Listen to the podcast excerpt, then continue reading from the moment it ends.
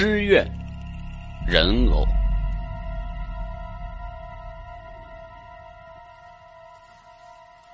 第一天夜，可恶的火车又误点了。虽然我早已经习惯，但我还是不得不问候一下司机的母亲。骂人也是我工作的一部分，我姑且算之为工作需要。整整十二个小时的颠簸，到达 X 城的时候已经是夜晚九点钟了。送货员绝对是最辛苦的职业。这是我到达 X 城的第一天，我决定将这次 X 城之行用日记的形式记录下来。当时的我正一边咒骂司机的爹娘，一边愤愤不平的走出候车大厅。嘴上叼着一根烟，双手抱着一个大箱子。听老板说，箱子里装的是一张合同，一张机密合同，所以要装在纸箱里，掩人耳目。昨天老板托付给我这任务的时候，眼神游离不定，其他的员工也用一种送别的眼神凝视着我，像是在告别一个即将死去的亲人。不过当时我并不在意他们的动作神态，我只知道这是我最后的一趟任务。等到这项任务圆满之后，我就辞职不干。这份工作太辛苦，太辛苦了。直到我到达 X 城，经历了一些事情之后，我才发觉，他们怕的有道理。打车来到我住宿的旅馆。把行李背包安置妥当之后，拉开破旧的窗帘，看向窗户外的世界。混黑的夜晚，大雨倾泻，雨点撞击着坚硬的地面，像是割开动脉血管后鲜血簌簌落地的声音。整座城市浸泡在黑色的液体当中，天上的乌云中好似躲藏着一只幻兽，时不时的传来愤怒的嚎叫声，震中的大地的神经。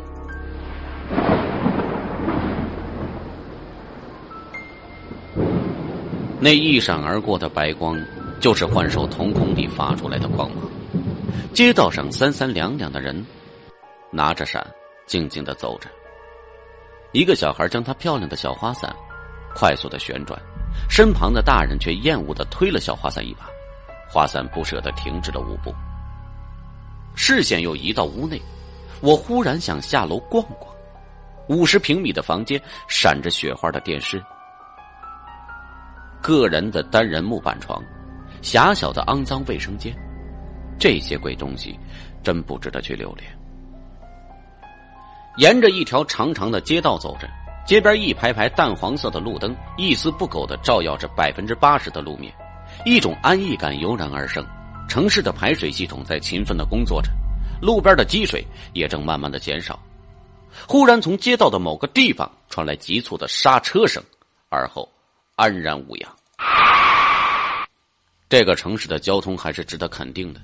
几家店面忙着招呼客人，牛肉面的香味将我吸引到了一家牛肉饭馆。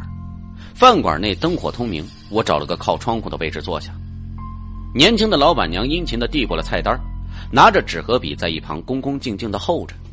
点完菜之后，我百无聊赖的四处张望，竟然发现小花伞也在右边。大约两米开外的饭桌长椅上坐着，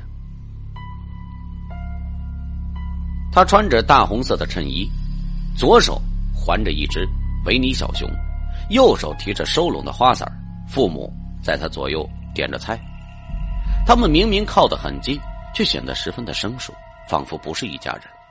但是小花伞长得像极了一旁的高挑女子，女子又亲密的偎着男子壮实的肩膀。这一点，使我肯定了他们是一家子的观点。我饶有兴趣的看着他们，他们让我想起了远在故乡的妻儿。小花伞的鞋带松了，他把伞放在脚边，把熊放在了桌子上，弯下细腰去绑。他的父亲竟然趁着他弯腰绑鞋带的一瞬间，一把抓起小熊，奋力的丢出了窗外。这一举动，完完全全出乎我的意料。他身旁的母亲竟也面无表情的看到小熊啪的一声摔在路边的积水里，我着实吓了一跳。难道他们不是一家人吗？我寻思着。更让我感到诧异的是，店内的其他人全都跟没看见似的，该吃饭的吃饭，该煮饭的煮饭，没有任何应该是情理之中的表情。他们绝对看见了，我敢肯定，我和他们都是目击证人。爸爸。我的小熊呢？小花伞很快就发现他的小熊不翼而飞了，他焦急的左顾右盼。元儿，小熊刚才对我说他想回家，所以我让他先走了。他的爸爸连忙解释：“那他什么时候回来呀？”这这我可不知道。小花伞渐渐安静下来，他的左手漫无目的的摆动了一会儿，就趴在了饭桌上。右手不由自主的抓起了花伞，紧紧的握着，似乎不想让他再逃跑。小熊在门外的水洼里呢。我假装看着菜单，并用菜单遮住了嘴巴，轻声说道：“话一出口，我就后悔起来。我本能的察觉，最好不要管这家子的事儿。但是这位小女孩的面庞，不由得使我想起了自己的女儿。我不忍心让她伤心。”如果我的女儿还在世的话，也差不多这么大了，五六岁的可爱模样。我的女儿是早产儿，出生不到三个小时就执意离开了这个五彩缤纷的世界，谁劝也没有用，她就是这么倔强的走了，同她妈妈一样倔强的性格。不过，我和妻子也很快走出了痛失爱女的阴影，妻子也很争气，又生下了一个健健康康、白白胖胖的乖儿子。哎，元儿，你看这是什么呀？元儿的妈妈立马转移了话题，但还是晚了一步。元儿发现了躺在店门外水洼上的维尼小熊。坏爸爸，坏爸爸，骗我！小熊哪有回家呀？元儿伤心的哭了起来。元儿爸爸的眼睛像激光一样，突然射了过来。映照在我的脸上，深邃可怖的黑色瞳孔让我不寒而栗。他的眼睛正恶狠狠的对着我说：“你给我等着！”酒足饭饱之后，我快步离开了饭馆。一种不安的气氛笼罩在我的周围，街边淡黄色的路灯也没有办法给我任何安逸感了。相反的，我发觉这灯光诡谲之极。哎，小伙子，何必如此匆匆啊？一个老者的声音闯入耳际，刺激着大脑的神经，我差点跳了起来。愤怒的环顾四周，发现一个老道士正咧着没多少牙的大嘴看着我。我边吼着“干嘛”，边走到道士身前，因为害怕而有点嘶哑的吼声徒添了一丝胆量。阿弥陀佛，小伙子。是外来人是吧？老道士用一种怪癖而古老的语调陈述着，然后是满口清代文人的知乎者也。你，你怎么知道啊？阿弥陀佛，我看小伙儿今日行色匆匆，故而掐指一算，竟然发现小伙儿这几日必有血光之灾呀！善哉，善哉。哎哎哎，你你，别别诅咒我啊！不免有些害怕，但我还是不太相信一个江湖道士的一面之词。我是无神论者，或者说是胆小的无神论者。哈哈哈！小伙儿，你知道我们这儿的特产是甚呢？是一种外来人听到必会胆战心惊之物。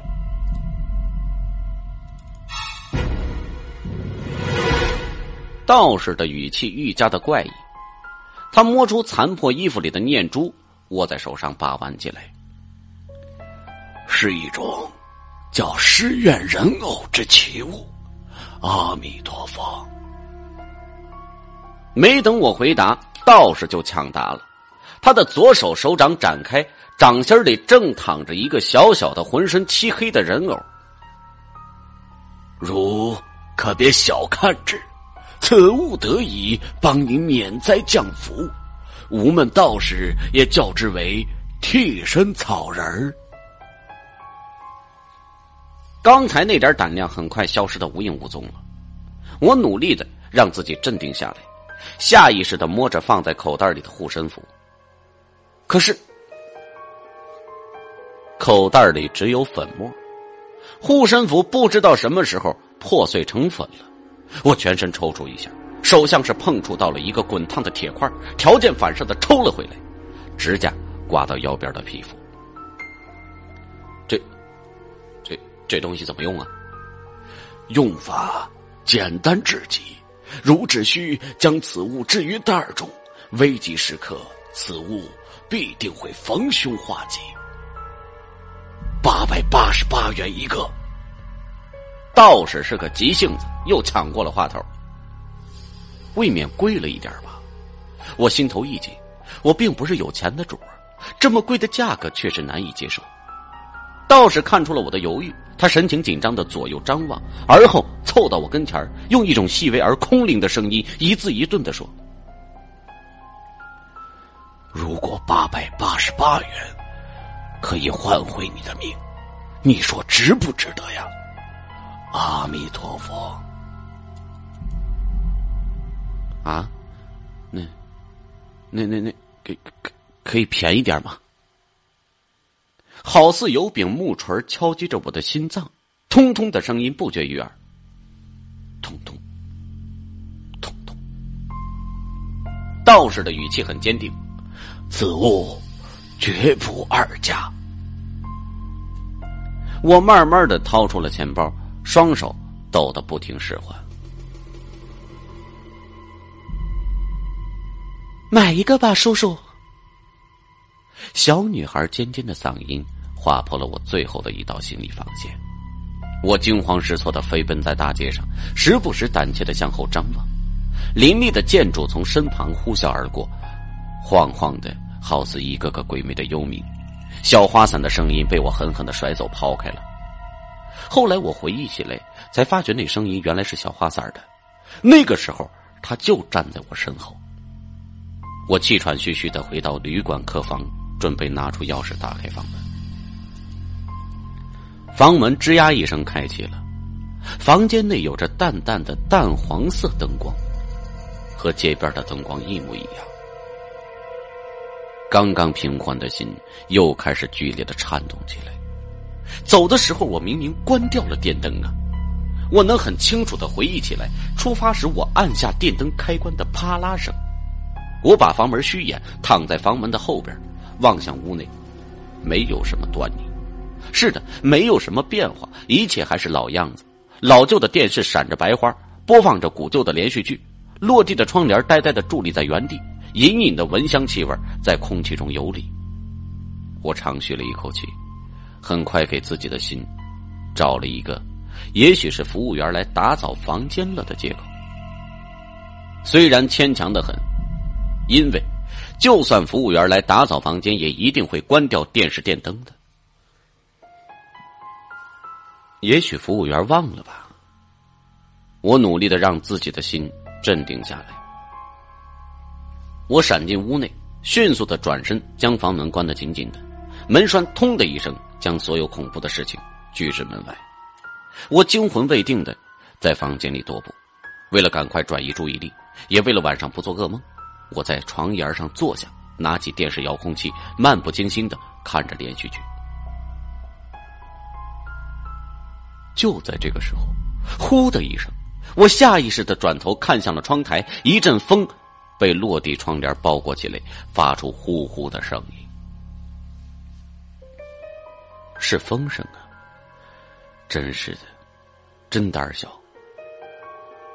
可是我又隐约听见哒哒的脚步声。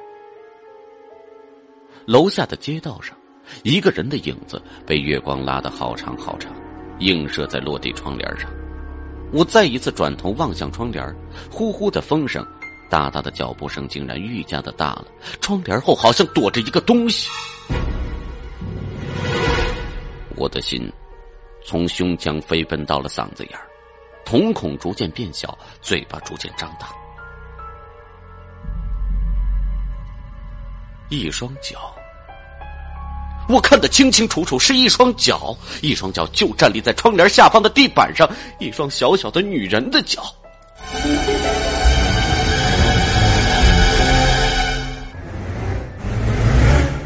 身后轰的一声，房门不知被什么东西炸成了碎片，纷纷扬扬的木屑遍地散落，落地窗帘因反冲力量向后干瘪进去，并没有如我所愿包裹住一个人形。窗帘紧紧的贴着惨白的墙壁，窗帘下边站立着一双脚。叔叔，你好。我惶恐的向后望去，一个小女孩低着头站在门旁，漆黑的过肩头发粘在小女孩身上，鬼魅的刘海遮住了眼睛，嘴角有点点的污血渗出，脸庞如墙壁，惨白可怖。长长的鲜红衬衣一直铺到地面，撕扯着木质地板，分割着画面。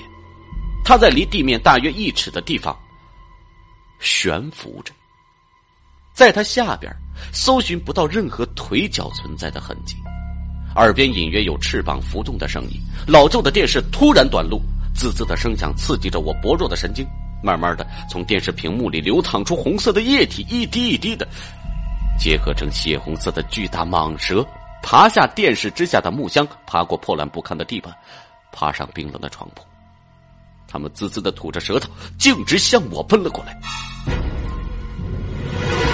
我感觉头脑快要爆炸了，撕心裂肺的疼痛。干什么？我歇斯底里的撕裂我的咽喉，发出平生最大的嚎叫声。我来找我的脚啊！小女孩双唇紧闭，声音是从她肚子里发出来的。她依旧悬浮在那儿，像是一个木桩，悬空的鲜红色木桩。我拼尽全力将自己从恐怖的泥潭里拉出来。床沿后边有一个纸箱，是老板交代我要把它送给这里的另一个老板。现在生死攸关，哪还有时间送这个呀？我一把抓起纸箱，嘶吼着扔向了女孩。又出现了。在我耳际掠过，翅膀浮动的声音。没用的，叔叔。小女孩似笑非笑，他的嘴角轻轻游动着，他的手上平添了一只小白伞儿。我的爸爸要我来杀你，他说。虽然我不知道为什么，而且我也觉得你很好玩，不该杀。虽然我爸爸。很惹人讨厌，但他毕竟是我的爸爸，我必须听他的。你明白吗，叔叔？窗外一道冲的闪电，小女孩突然出现在我的眼前，一股血腥的气味入侵我的鼻孔，我差点他妈吐出来，真恶心！不闻就好了。小女孩有点不高兴。她轻盈的跳起来，小小的伞儿飞舞旋转着抵达我的鼻梁，唰的一下就削掉了我的鼻子。啊！我惨叫一声，鲜血淋漓的鼻子应声落地。现在是眼珠。女孩抖开溅落在花伞上的鲜血，抓紧了花伞，对准我的眼珠狠狠的就刺了过去。我来不及躲开了，噗的一下。他的伞刺破了我的眼珠，淡白色的粘稠液体从我的眼眶中飞奔而出。小女孩的白伞上染上了一缕缕樱红色的樱花，变成了小花伞我倒在了一片血泊中，我死了。当时的我就这么想的。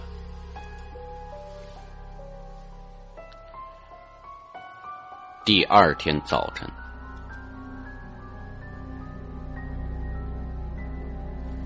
我没死，我竟然没死。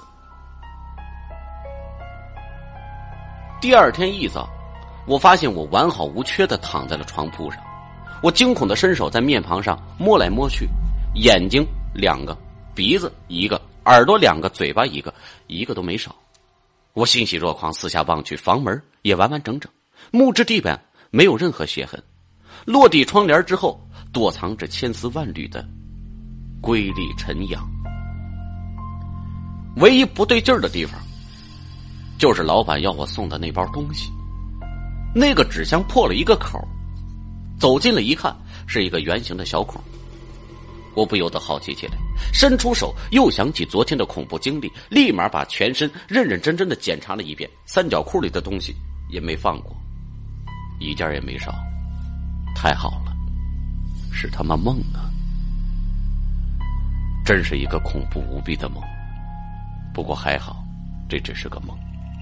嘿，我的心情终于在新房里安家落户。之前他总是四海为家，时不时到嗓子眼儿逛逛，又常常去食道处转转。既然纸箱都破了，也不可能用破的纸箱去交给人家呀，倒不如把纸箱给扔了，再买个新纸箱装。我想着，很快就用双手撕开了箱子厚厚的纸皮，顺便也看看里边究竟是什么东西。刚开始的时候，我就有种预感，里边装的很可能不是一张合同。为什么呢？因为如果箱里如果就一张合同，也不可能这么重吧？这纸箱至少有五斤重。抛开泡沫，丢开纸皮，在箱子里沉睡着的，竟然是两个黑炭似的小人偶，长得极像是道士所说的尸怨人偶。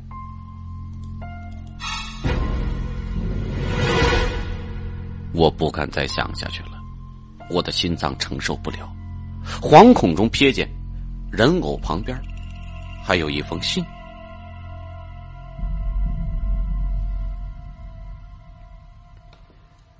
徐老板，您好，听说您最近身体欠佳，于是我连忙派人前来送给您三个十元人偶，这是用来消灾降福的。听人说，只要放在身上，危急时刻就能保命，所以我立刻叫人动身给您送来。望您平平安安，另祝您寿比南山。连老板，二零一零年七月二十三号，确确实实是老板的亲笔呀。而那人偶也的的确确是失愿人偶。我向后退了几步，额头上冷汗直冒。哎，等等！很快我就冷静下来。这几场恐怖异常的经历，把我的胆子锻炼的更大了。我发现一个奇怪的问题。信中说箱子里三个人偶，然而箱子里只有两个呀。我跑到箱子前，再次认真的翻找一遍，确实只有两个呀。难道，难道是我已经用掉一个了？正当我冥思苦想之际，房门不合时宜的响了起来。旅馆的服务生惊恐万分，结结巴巴的说：“客客客客人，这这这这对不起，不不。”不过您还是还还还还还是赶快去找另一家家旅馆吧。昨昨昨昨昨昨昨昨昨昨昨昨天夜夜夜夜夜死死死死人了，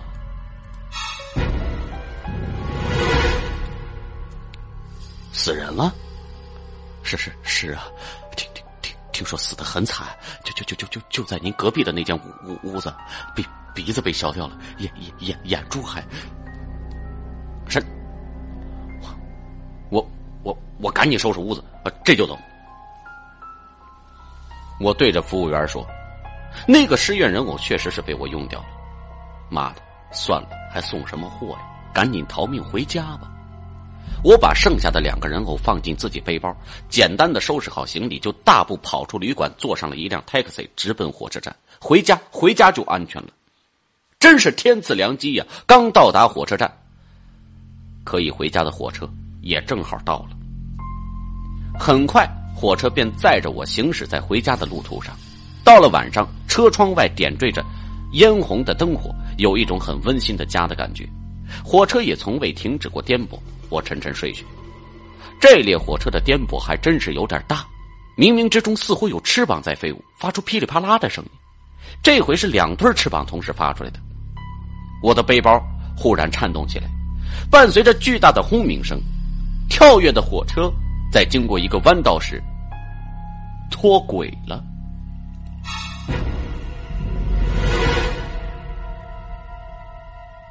离心力宛如一双大手，轻轻的把我拾起来，再轻轻的把我放在路边的草坪上，毫发未伤啊！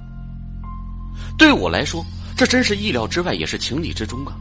多亏了人偶的帮助啊！我放肆的开怀大笑，哈哈哈哈哈哈大难不死的感觉要多好有多好。翅膀浮动的声音渐行渐远，下意识的摸摸背包，两个十元人偶全不见了。很快，在弯路的尽头，脱轨的火车燃烧爆炸，熊熊的烈火将山峦流云都染上了朝阳般的艳红。我拖着沉重的步伐，终于回到了家。一路上有惊无险，开启房门，乖儿子欢呼着冲过来，抱着我大腿：“爸爸回来了！”他哈哈大笑：“妈妈快来呀！”妻子从厨房出来，用一种奇怪的眼神看着我：“哎，老公你怎么回来了？不是说出差三天吗？”“嗨，我提前回来了。这一路上啊，折腾死我了。我感觉那些苦、那些恐怖的事情都要撑破我肚子了，恨不得马上一吐为快。”哦，哎，老公，你看这伞漂亮不？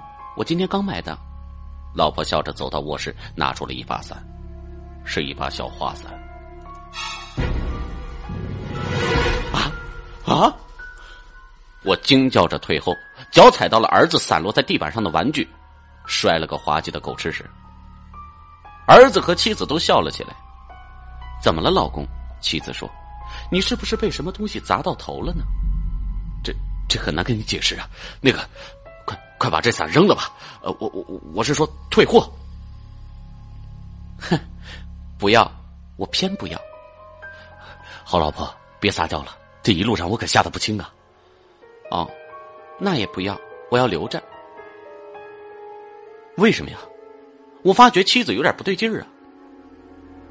因为我要留着杀你呀！妻子的眼睛突然瞪得很大，她漂浮起来，快速的俯冲到我面前。她的面部重叠上了一张小女孩惨白的面容，狰狞可怕。人偶已经用完了吧，叔叔？听不见任何翅膀浮动的声音了，我永远也听不见了，因为我的耳朵已经被他削下去了。